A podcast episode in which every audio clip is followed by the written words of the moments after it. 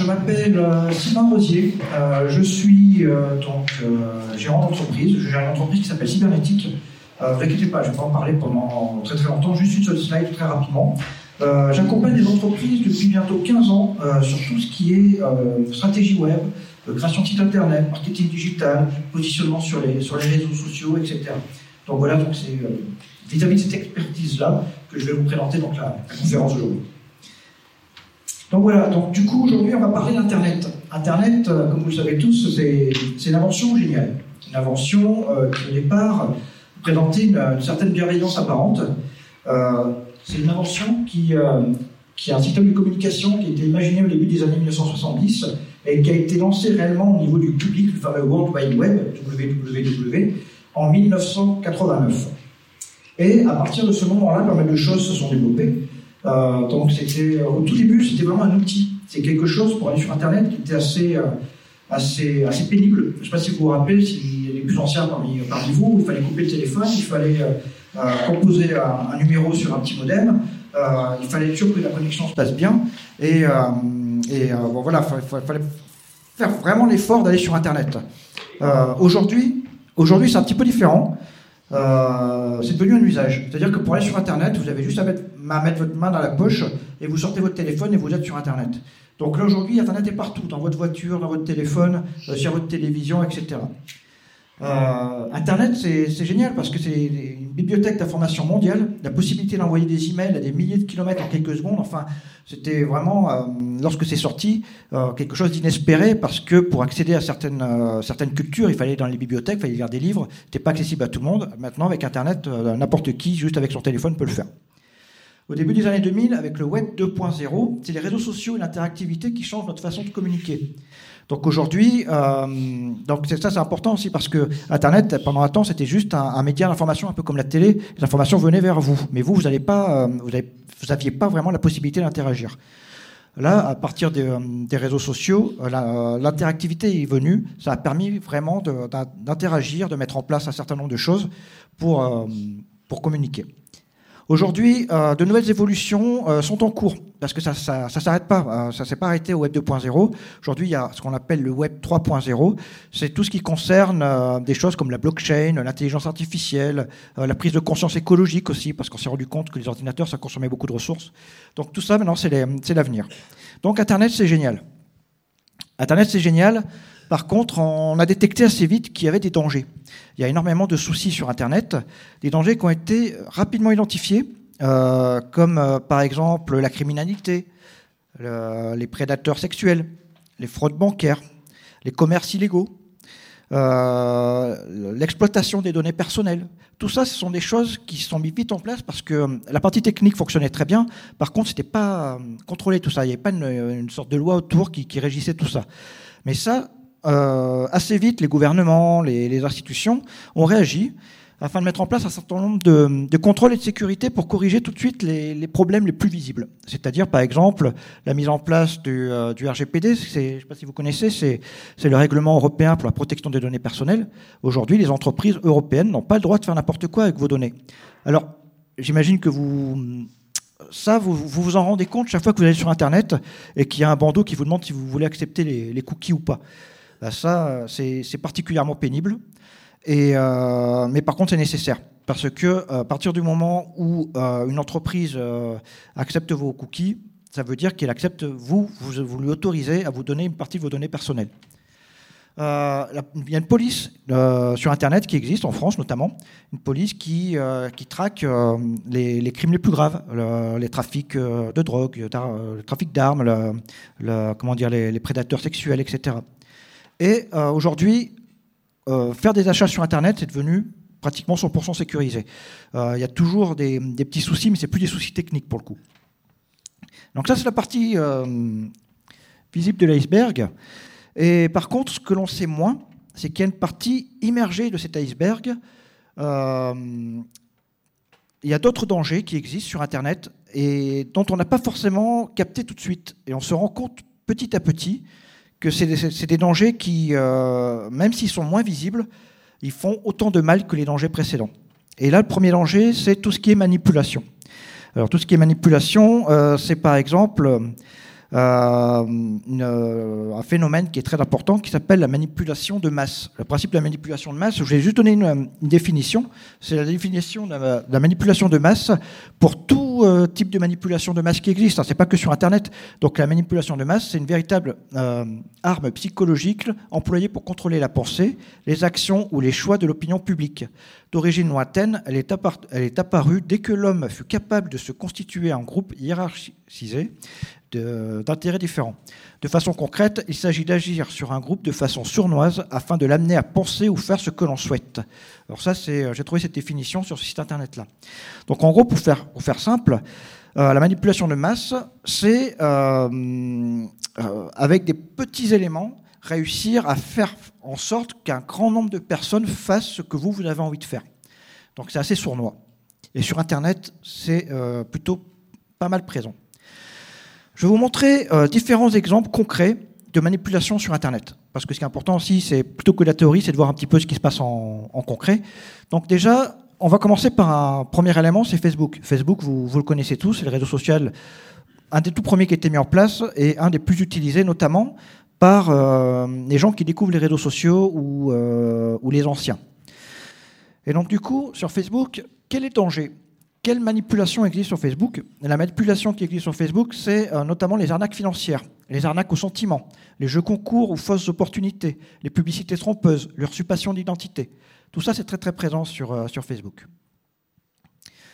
Qui est derrière tout ça? Souvent, ce sont des arnaqueurs de type brouteur. Les brouteurs, je ne sais pas si vous connaissez un petit peu, ce sont des, euh, groupes de, gens, euh, souvent dans les pays africains, type Côte d'Ivoire, euh, ou mince, je ne sais plus exactement, mais bon voilà, la Côte d'Ivoire c'est le plus représenté, qui se regroupent comme ça dans des cybercafés. Et là, ils, font, pour eux c'est presque un jeu. Hein. Il, y a, très peu de tracks là-bas pour pouvoir arnaquer les gens dans les pays de type Europe, etc. Il y a aussi euh, les faux commerçants en dropshipping. Le dropshipping, pour faire simple, euh, c'est pas illégal. C'est le principe d'utiliser le stock de son fournisseur pour pouvoir envoyer directement des produits aux clients. C'est-à-dire que le produit ne transite pas par le commerçant. Mais en fait, le dropshipping, ça a été mal, mal utilisé pendant longtemps par des gens qui achètent sur AliExpress en Chine des montres à 3 euros, qui le revendent 500 euros en Europe. Et ça, automatiquement, c'est une arnaque qui a, énormément fonctionné et c'est une manipulation qui pose problème. Comment se protéger? Euh, Pour se protéger sur ce type d'arnaque, ce type de manipulation, euh, il faut déjà savoir qu'une information, trop belle est toujours suspecte. Lorsque vous voyez un jeu concours qui vous dit que euh, c'est incroyable, les BMW, ils en ont fait une de trop, ils savent pas quoi en faire, et ben ils la donnent au premier qui répond j'aime et qui partage ça à tous ses contacts. Et ben si vous faites ça, bah, vous êtes sûr de vous n'allez jamais avoir la BMW parce que ça arrivera jamais. Mais pourtant, il y a des gens qui croient tout ça parce que c'est sur les réseaux sociaux, c'est sur Internet, donc c'est forcément vrai. Non, euh, je vous rassure que c'est pas vrai. Euh, s'informer sur les arnaques, c'est important aussi, euh, parce que ça évolue tellement. Et moi, je vous recommande, alors oui, j'ai, moi aussi une chaîne YouTube, mais je recommande les chaînes YouTube d'autres personnes, parce qu'il y a des gens qui sont beaucoup plus compétents que moi sur, sur ce genre de choses. Et je vous recommande la chaîne de Sandoz, et, ou la chaîne du Radis Irradié, qui sont des, des, gens qui passent leur temps à traquer les brouteurs, qui passent leur temps à traquer les nouvelles arnaques, et qui expliquent concrètement comment faire pour ne pas se faire arnaquer. Je regarde vite fait le timing pour pas que je sois trop dans, le temps, parce que j'ai des petites anecdotes. J'ai notamment un, petit neveu qui s'est fait arnaquer, qui s'est fait vider son compte bancaire, juste parce qu'un jour, euh, en allant sur Facebook, il pensait qu'il était sur la page Facebook de, son, de, sa banque. Et donc, du coup, il a donné son numéro de téléphone, il s'est fait appeler par la personne. Il pensait parler qu'à conseiller bancaire, et il a donné excusez-moi de l'expression, mais comme un idiot, son numéro de carte bancaire en disant euh, voilà, euh, j'ai telle ou telle chose à faire, et il s'est fait vider son compte comme ça. Et c'est quelqu'un qui qui, est pas bête, c'est juste qu'il est jeune, il est marré dans la vie, il pensait vouloir faire bien, il n'a pas voulu demander à ses parents si euh, il a tout juste 18 ans, s'il faisait les choses bien ou pas, ben, il s'est fait avoir. Vous voyez comme quoi on peut vite se faire avoir sur ce genre de choses. Manipulation sur Facebook, euh, il y en a encore d'autres. Euh, ce sont notamment ce que l'on appelle les bulles sociales ou les bulles de filtre. Euh, les bulles sociales et bulles de filtre, c'est un peu plus lié à cette notion de biais, d'esprit critique dont on parle depuis quelques jours ici. Euh, c'est le fait, en fait, d'avoir une information qui est poussée par l'utilisation de vos données personnelles, notamment vos centres d'intérêt, vos, euh, vos, affinités politiques, les actualités, les groupes sociaux. Alors le principe est simple. Si vous êtes un amateur de la pêche, et que vous allez voir des vidéos de pêche, que vous allez voir les pages Facebook de, groupes de pêche, etc., bah, à chaque fois que vous allez revenir sur Facebook, ça va vous proposer des publications de pêche. Dans ce cadre-là, vous allez me dire, euh, bah, c'est pas de manipulation, c'est cool, moi j'aime bien la pêche, me propose de la pêche. Jusque-là, vous allez me dire, il n'y a pas de souci. Par contre, imaginez, vous êtes euh, quelqu'un qui vous posait des questions. Et un jour, euh, votre collègue vous dit, ouais, la Terre, elle est plate, on nous a menti. Bah, du coup, vous allez voir sur Facebook les groupes de Terre plate. histoire de se renseigner un petit peu quand même. Ah, vous n'êtes pas hyper convaincu quand même. Donc, du coup, vous laissez tomber. Puis chaque fois que vous allez revenir sur Facebook, vous allez avoir des publications de groupes de terre plate, de platistes, etc. Bah, c'est ça la bulle sociale. C'est qu'en fait, on est enfermé dans une bulle d'information où il n'y a que l'information, euh, euh, comment dire, euh, un petit peu ciblée et, enfermée qui revient, mais pas la contradiction. vous n'aurez pas les informations des autres groupes qui est derrière l'algorithme de Facebook, vous-même aussi, parce que si vous ne faites pas l'effort d'aller voir autre chose que les informations euh, ciblées, et votre entourage, parce que c'est souvent l'entourage qui, qui, des fois, dans le pied dans un truc complotiste ou un truc un peu comme ça, qui va vous inciter à aller voir des types d'informations. Comment se protéger? Bah, Il faut éclater les bulles, c'est-à-dire accepter de se remettre en question ses croyances, euh, ses convictions et aller voir d'autres arguments opposés. J'aime bien cette image, je ne sais pas si vous la connaissez, elle existe avec euh, une sphère, mais en fait, souvent quand on voit, on est persuadé que l'objet euh, qui, fait cette ombre, c'est une pyramide parce que c'est un triangle. Tout le monde va vous dire, mais non, c'est obligatoire que c'est un, triangle, c'est une pyramide pour, avoir cette ombre-là. C'est obligé, ça ne peut pas être autrement. Mais si personne vous montre l'autre ombre dans un autre sens, qu'en fin de compte, il y a aussi un carré, vous ne pouvez pas avoir la, vraie euh, réponse, qu'en fin de compte, c'était euh, ni une pyramide, ni un cube, mais au final, c'était un objet un tout petit peu plus complexe. Mais pour savoir si c'est un petit peu plus complexe, il faut se renseigner. Voilà, je fais le timing toujours. Hop, je ne traîne pas. Manipulation sur Twitter, euh, beaucoup, de fausses informations, euh, beaucoup de fausses informations, propagande, politique idéologique. Euh, ça peut se transformer en violence, harcèlement, doxing, cancel. sur Twitter, qui est derrière? Bah, Des gens qui pensent bien faire parfois, mais qui le font mal. Des gens qui sont convaincus par leurs fausses informations et qui se battent pour leurs fausses informations. Si tu dis l'inverse de ce que je pense, c'est que tu as tort. Mais bien souvent, malheureusement, ce sont des gens nocifs, toxiques, qui, eux, se penchent euh, ils se pensent intouchables ou anonymes derrière leur écran et qu'ils font exprès justement de balancer des fausses informations pour créer un, gros bordel général. Euh, donc voilà, et donc du coup, comment se protéger sur Twitter Toujours douter d'une information qui vient de Twitter. Twitter, c'est pas, contrairement à ce qu'on croit, c'est pas un site d'actualité. Euh, c'est un site qui partage les actualités, mais Twitter n'est pas un site d'actualité. Il y a énormément d'infos dessus. Il faut faire le tri.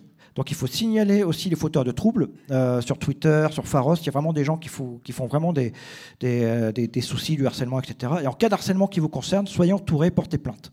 Euh, j'ai marqué exemple l'affaire Grimaud, bah, tout simplement parce qu'on a vu qu'une personne qui a porté plainte dans le cas de l'affaire Grimaud, bah, le, monsieur, concerné, monsieur Grimaud, s'est retrouvé, retrouvé condamné récemment. Manipulation sur Instagram. Euh, sur Instagram, c'est un autre type de manipulation. C'est une manipulation en lien avec l'apparence. La réalité est déformée, embellie, et ça joue sur l'émotion on peut créer des troubles psychologiques chez les plus vulnérables, processus de comparaison sociale, émotion négative. Donc en fait, l'idée, c'est de se dire que euh, à chaque fois qu'un influenceur euh, se prend en maillot de bain euh, à Dubaï, sur la plage et avec une grosse voiture de luxe, etc., bah nous, quand on est avec notre petite 4L au fin fond de la Creuse, je, suis en Creuse, et qu'entouré de vaches et, et que le ciel il est gris, on se dit, bah ouais, ma vie elle est pourrie en fait et si on se dit juste ça une fois, c'est pas très grave. Mais si on est euh, quelqu'un qui est jeune, qui est mal dans sa peau, etc., et qu'on est assommé d'images comme ça, ben malheureusement, euh, malheureusement, ça peut avoir des conséquences négatives au niveau, au niveau psychique, etc. Donc sur Instagram, euh, c'est les influenceuses, les vendeurs de rêves, Villa Dubaï, etc., qui posent problème. Sur LinkedIn, c'est un autre processus, mais ça s'en approche quand même. C'est les professionnels qui en font trop. Alors j'ai marqué, certains prétendent même avoir trois doctorats, vous connaissez la référence. Euh, l'idée, c'est que LinkedIn, c'est plus le, syndrome euh, de l'imposteur qui, pose problème. C'est que euh, vous pouvez avoir de super compétences, mais si vous voyez que tous les autres, ils ont 36 choses sur leur CV, ils font des choses extraordinaires partout, etc. Et vous, vous êtes autant compétent qu'eux, mais comme vous ne partagez pas dans tous les sens, vous avez l'impression d'être moins compétent, et donc du coup, ça, ça, pèse sur votre psychologie, et vous avez l'impression d'être nul, alors qu'en fait, ce n'est pas le cas. Comment se protéger, s'informer, se former l'esprit critique pour connaître ce genre de biais. Euh, ne pas se laisser contrôler par l'émotion, surtout comprendre que personne n'a une vie parfaite. Euh, votre vie aussi bien, si ce n'est mieux que celle de ceux qui cherchent à tout prix à montrer leur qualité sur les réseaux. C'est important à savoir parce que souvent on s'en rend compte, il y, a, pas mal d'influenceurs qui suicident ou qui, font des dépressions. C'est qu'en fait, même s'ils montrent qu'ils sont heureux sur les réseaux, ben, en réalité, ce n'est pas forcément le cas. Euh, d'autres types de manipulation maintenant sur des réseaux un peu plus jeunes, euh, les, réseaux les, réseaux sociaux de type TikTok. le type de manipulation, il y a pas mal de choses là-dessus. Euh, j'en ai trié quelques-unes. Euh, ce qu'on retrouve parfois, c'est notamment des dérives sectaires, de l'ésotérisme, ainsi que de la pression sociale euh, et dangereuse. Alors ça, ce que j'appelle la pression sociale dangereuse, pour les jeunes, c'est tout ce qui est défi, challenge, etc. Alors ça peut être marrant si le challenge, c'est je fais une vidéo, le temps de faire un Rubik's Cube, et si j'arrive à finir ma vidéo en ayant fini le Rubik's Cube, il n'y a pas de problème, faites ce challenge-là, il est génial. Par contre, si le challenge, c'est. Euh, c'est quoi le dernier que j'ai vu? C'est manger euh, un paquet de chips le plus pimenté du monde jusqu'à s'en rendre malade. Mais si c'est totalement irresponsable. Donc, euh, ce genre de truc, ça pose un certain nombre de soucis. Il existe aussi sur, euh, sur TikTok une manipulation euh, via des systèmes de dépendance. Ça, c'est un petit peu le genre de manipulation qu'il y a sur les, euh, sur les jeux vidéo, vous savez, où on est obligé d'y être tout le temps, ou acheter des trucs, etc., pour pouvoir, pour pouvoir être tout le temps performant. On retrouve ça sur, sur les réseaux sociaux des jeunes. Alors, qui est derrière tout ça? Souvent, c'est un phénomène de mode. Vous voyez, les, sorcières, c'est ce qu'on appelle le witch talk. Bah, je ne connaissais pas le mot, hein, j'ai découvert en préparant la, conférence. Euh, c'est des petits phénomènes de mode qui se, développent sur ces réseaux-là. Et les jeunes, ils veulent faire partie de ce phénomène de mode parce que si on n'en fait pas partie, bah, on n'est pas dans le coup. Ça peut être aussi l'effet de société, Covid-19. Là, c'est plutôt dans le cas euh, euh, de la pression sociale ou ce genre de choses. Et, non, puis, on retrouve la pression sociale, surtout au niveau de l'école. Euh, l'école, euh, parce que même si nous, à la maison, on essaye de cadrer les choses, bah, quand les gamins reviennent de l'école et qu'eux, ils font leur challenge entre eux, euh, bah, c'est là où le, où le, danger arrive. Comment se protéger Apprendre aux plus jeunes le danger des croyances magiques et des rives sectaires. Ça, c'est encore de l'esprit critique, c'est important. les parents devraient aussi contrôler l'utilisation des réseaux sociaux. Alors, c'est vrai que, vous voyez, la, la fille, elle n'est pas très contente que, la maman lui explique que son téléphone portable, c'est pas top. Mais il faut faire cet effort-là, même si le gamin n'est pas trop d'accord, euh, d'expliquer que euh, si tu veux faire un challenge, parle-en moi avant. Euh, je ne t'interdirai pas de faire des trucs comme tes copains, mais je veux savoir ce que c'est, pour la très simple et bonne raison que si moi je détecte qu'il y a un danger que toi tu vois pas parce que tu n'as pas l'expérience, bah, je te le dirai. Et voilà. Mais par contre, si je vois pas de danger, vas-y, fais tes challenges, il n'y a pas de problème. Et si on arrive à mettre en place une communication saine, ça passera bien. Après, je dis ça, euh, moi je suis papa d'une petite fille de 6 ans, j'ai pas encore un ado à la maison, donc à mon avis, ça va être un peu plus compliqué. Euh, manipulation sur Google, c'est un autre type de manipulation. Est-ce que je suis encore bon? C'est un petit peu limite 5 minutes? Bon, ok, 5 minutes. Alors, manipulation sur Google, euh, c'est des manipulations de type euh, c'est un biais, c'est un biais de. Bah, on va revenir dessus. C'est euh, les résultats fournis par l'algorithme de recherche ne sont pas toujours conformes à la réalité. Les algorithmes s'adaptent à la demande et non pas à l'inverse. Donc en fait, qui est derrière tout ça? C'est vous-même, parce qu'en fait, c'est un biais de confirmation. J'avais mangé le mot. Euh, c'est un biais de confirmation. Si je cherche des choses qui vont dans mon sens, j'aurai les résultats qui iront dans mon sens. Ça reprend un petit peu cette idée de Facebook, mais là, c'est pas des bulles. C'est plus le fait que, regardez, si vous tapez dans Google preuve évidente de la Terre plate, bah, automatiquement, le premier truc qui revient, c'est top 10 des preuves évidentes de la Terre plate.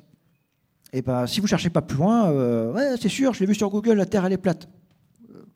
Par contre, si vous utilisez d'autres types de moteurs de recherche, de, euh, genre les recherches d'articles scientifiques, par exemple, ou faire une recherche honnête en, tenant compte aussi de ce qui ne va pas dans l'autre sens.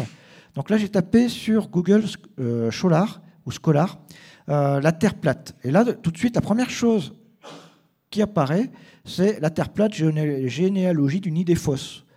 La réflexion sur la, forme de la Terre, euh, donc voilà, il y avait un truc du genre qui disait que euh, la théorie exploitée de la Terre plate, enfin, on, est parti dans l'idée que c'est faux, mais on va quand même creuser le truc. Que là, on part de l'idée que c'est vrai dès le départ. Donc, il vaut mieux, il vaut mieux avoir utilisé des moteurs de recherche un peu plus scientifiques pour, pour ce genre de choses. J'accélère un petit peu. Euh, les manipulations sur les intelligences artificielles telles que ChatGPT. Les résultats générés par une IA telle que ChatGPT sont bluffants, au point que certains étudiants ou écrivains l'utilisent. Alors le danger euh, de ce que euh, ces résultats donc, euh, des intelligences artificielles font, c'est qu'en fait, c'est pas conforme à la réalité, un petit peu comme Google toujours. Les algorithmes s'adaptent à la demande et non pas à l'inverse. On retrouve à peu près le même processus, mais pas tout à fait de la même manière. Alors, qui est derrière? Là, ce coup-ci, là, c'est encore vous, parce que c'est vous qui faites la demande, mais aussi le fonctionnement de ChatGPT. Parce que ChatGPT, il faut savoir, euh, arrange un petit peu la réalité. Si vous lui posez une question dont il n'a pas la réponse, il va inventer une réponse. Par exemple, euh, sur une vidéo que j'ai trouvée de, du youtubeur Defecator, il a posé la question qui sont les trois femmes qui ont été présidentes de la République française? On sait tous qu'il n'y a jamais eu de femme de présidente de la République française.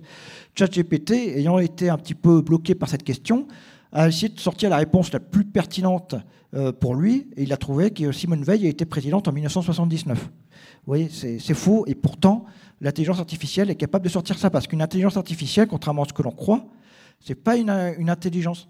C'est en fait, euh, c'est juste un système qui va générer des mots qui lui semblent plus pertinents euh, les uns derrière les autres. Mais ça, ne, réfléchit pas en fait, ça ne va pas vérifier si ce qu'il dit est fiable, il ne fait que générer le texte le plus probable selon les données qu'il possède.